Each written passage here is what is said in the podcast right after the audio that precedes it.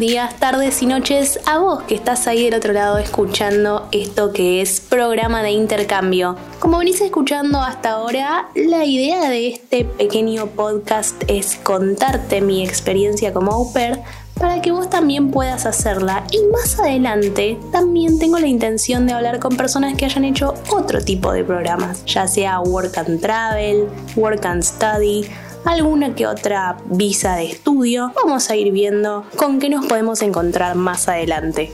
En el episodio anterior te hablé de cuánto sale ser au pair si estás en Argentina. Yo te hablé de lo que sale ir con Au Pair in América. Pero bueno, cada uno es libre de ir con la agencia que quiera. Yo solamente estoy nombrando a la que estoy utilizando yo para que te pueda hablar de mi experiencia propia en un 100%. Así que en el episodio anterior te hablé de cuánto sale ser au pair. Hoy te voy a hablar de cómo prepararte para irte una vez que ya estés decidida.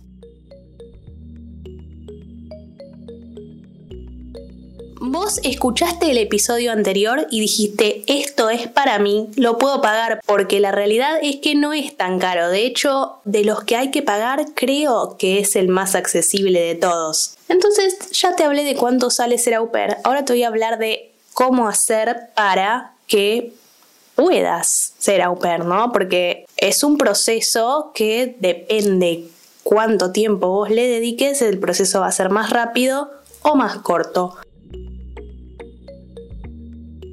La primera vez que yo hice el programa, lo me anoté mientras estaba cursando en la universidad, entonces la realidad es que no le presté el 100% de mi atención, por lo tanto tardé un montón en, en prepararme para poder irme, en armar el archivo, en todo lo que había que hacer tardé un montón. Por suerte el universo se alineó y yo tardé tanto para caer justo en la familia que caí.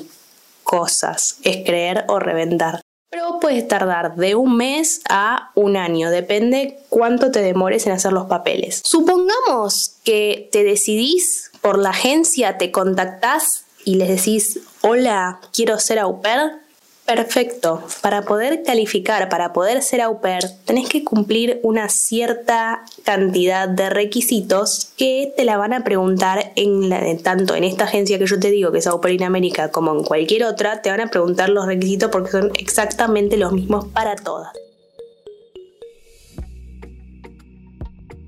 Estos requisitos son, tenés que tener entre 18 y 26 años, o sea, tenés que ser mayor de edad, pero no tan mayor. Yo tengo 26 en este momento, estoy al borde de, la gloria, como diría Lady Gaga, y es la última vez que puedo hacer este programa, por eso también lo estoy haciendo. Además de la edad, bueno, claramente tenés que estar soltera y sin hijos, porque nada, sería abandono de familia básicamente y no, no se puede. Además de eso, tenés que tener un nivel conversacional de inglés. A ver, la realidad es que el inglés se aprende. Yo creo que con lo que uno aprende en la escuela, en, la universidad, estás más que bien. Más que nada hoy en día que vemos series en inglés, escuchamos música en inglés. Quizás 10 años atrás era más complicado, no lo sé porque no estaba en, mi mente hace 10 años hacer este programa. Pero la realidad es que lo del nivel conversacional de inglés es eh, lo que menos te tiene que preocupar porque allá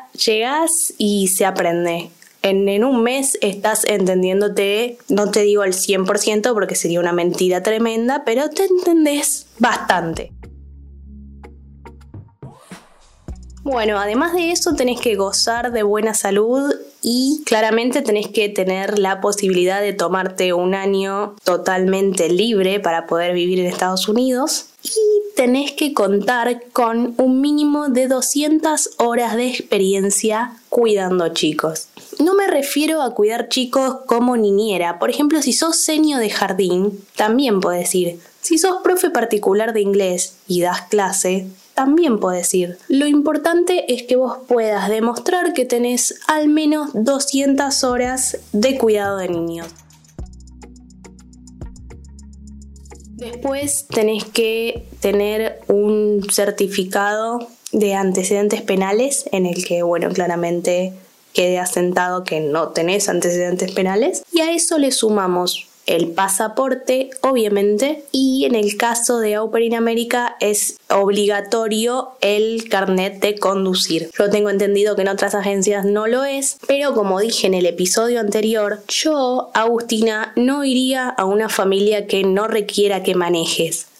¿Por qué? Porque tener un auto a tu disposición siendo au pair es una de las mejores cosas que te puede pasar. Y no tenerlo en contraparte es una de las peores cosas que te puede pasar. ¿Por qué? Porque dependes al 100% de que hacerte amigas que te pasen a buscar. Y bueno, claramente, además de todo esto, le vamos a sumar la posibilidad de que puedas acceder a la visa de trabajo, porque sin visa no hay programa de au pair. Esto en realidad no, no vas a tener ningún problema y si lo tuvieras, que es muy raro porque nadie lo ha tenido, lo vas a tener el día que vayas a la embajada.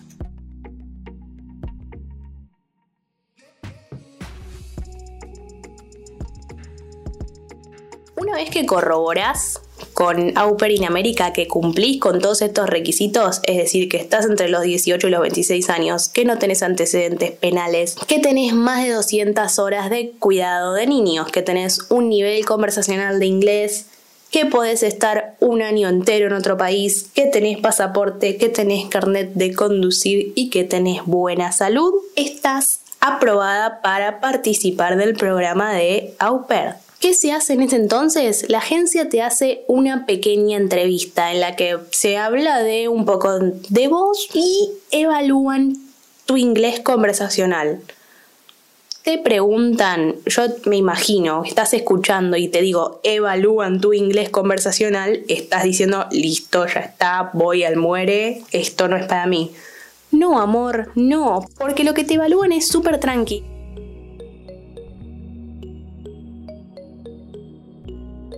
Quizás que te preguntan eh, por qué querés ser au pair, eso te lo van a preguntar en, algún momento de tu vida, ya sea en la entrevista con la agencia, en la visa, en la embajada o mismo las familias que te están entrevistando, te van a preguntar por qué querés ser au pair.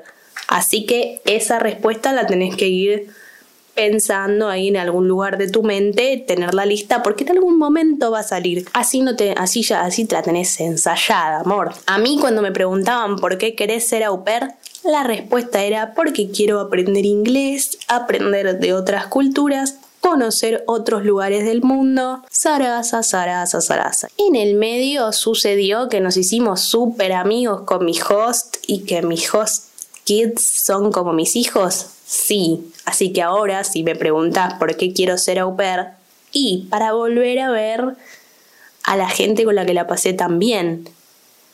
Y seguir aprendiendo inglés, seguir aprendiendo la cultura, conocer otros lugares del mundo, etcétera, etcétera, etcétera. Así que esa pregunta en algún lado te la van a hacer. Una vez que tu agencia te hace esta pequeña entrevista que te la hace la, chica que te anota para el programa, que en el caso de Au in America se llama Wanda, que es la que me hizo la entrevista a mí, te dice, bueno, perfecto, podés participar del programa, tenés que hacer tal, tal, tal y tal cosa, vamos a empezar por acá, no sé cuánto. Se te hace un usuario en la página de la agencia con la que estés ahí vas a tener que empezar a cargar el perfil. ¿Qué lleva el perfil? ¿Qué no lleva el perfil? Debería ser la pregunta. Vos en el perfil tenés que poner fotos y un video de presentación. Claramente el video de presentación hablando en inglés. Te voy a decir algo que es importante, que a mí siempre se me pasa por distraída, no por otra cosa en estas fotos y en este video no puede aparecer ni siquiera en una esquina en el fondo nada que tenga que ver con alcohol ni tampoco em, gente con trajes de baño. En mi archivo puse una foto de, de, un cumpleaños mío que estaba abrazando a mis amigos, divina, y en una esquina bien chiquitito ahí abajo se veía media botella de Campari. Esto no está auspiciado, chicos perdón. Y me dijeron que, que rehaga el video porque se veía eh, bebidas alcohólicas en mis fotos. Así que corté la foto, la volví a poner, volví a subir el video, final feliz.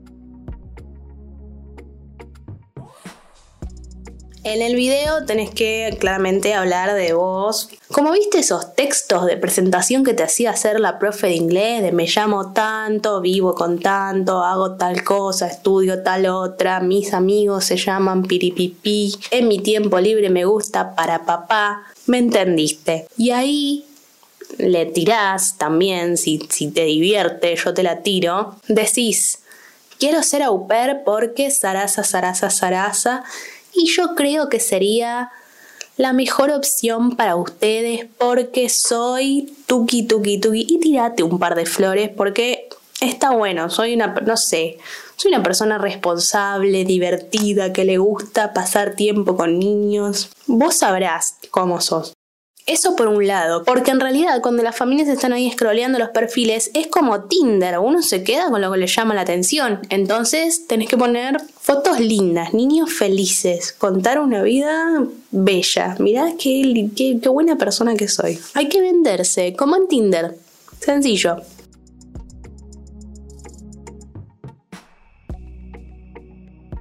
Después de eso viene algo muy similar a esto, pero en texto. Todo un about me, tus preferencias, tus hobbies, qué te gusta hacer, qué estudiaste, qué no estudiaste, qué te gustaría estudiar. No sé, de qué, de qué trabajaste, cosas sobre tu vida, si te gusta nadar, si te gusta la playa, te gusta la montaña, lo que vos quieras. Después hay un apartado para la host family, que ahí claramente al inicio no vas a tener nada, porque ahí es donde te aparecen las familias que están interesadas en vos. Yo en este caso, como voy a la misma familia que la que había estado la vez anterior e hicimos el match antes de ni siquiera pagar, no sé, ellos ya me aparecían ahí. Pero a ustedes les van a aparecer ahí las que están interesadas en ustedes.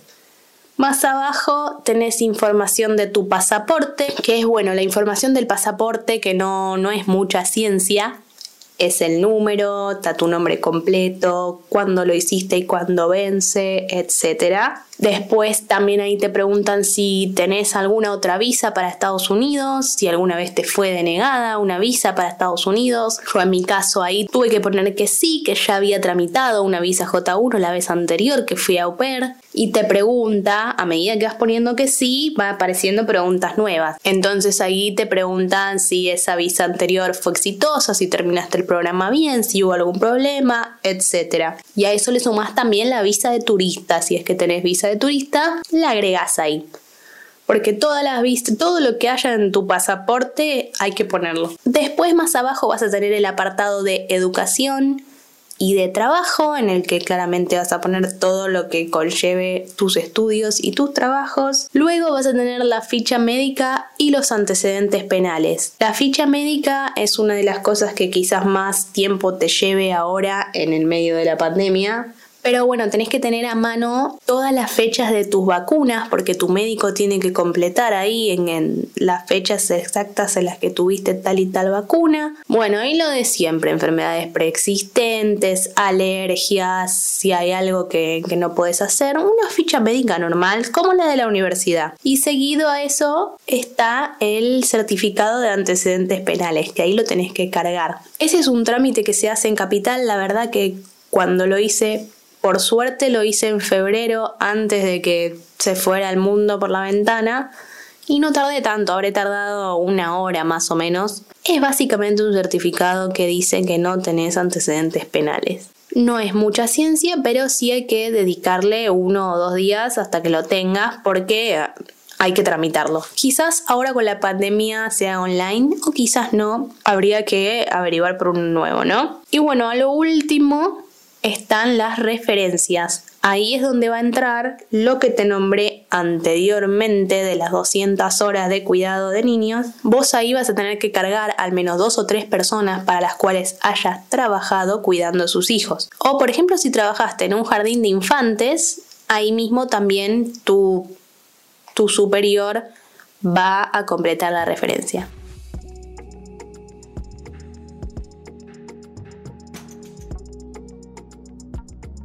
Una vez que tenés todo esto listo, ya está listo tu perfil y ahora empieza el juego amor. ¿Sabes por qué?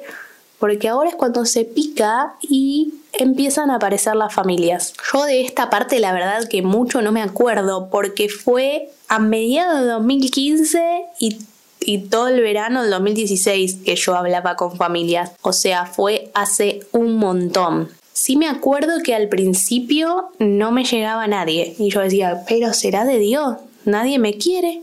Y en un momento me empezaron a caer un montón, un, un, montón, seis familias, creo que, que hablé con seis familias, que en realidad es bastante. Así como lo que vos armás para presentarte a vos, ellos arman para presentarse ellos, ¿sí? Ellos se presentan, te cuentan de qué trabajan los padres, cuántos hijos tienen, qué esperan de vos, cuál es su rutina diaria, para que vos más o menos saques tus propias conclusiones. Entonces, ahí ya mucho no te puedo orientar porque eso queda en vos, no sé qué es lo que vos estás buscando en una familia para trabajar. Voy a hablar de lo que me pasó a mí.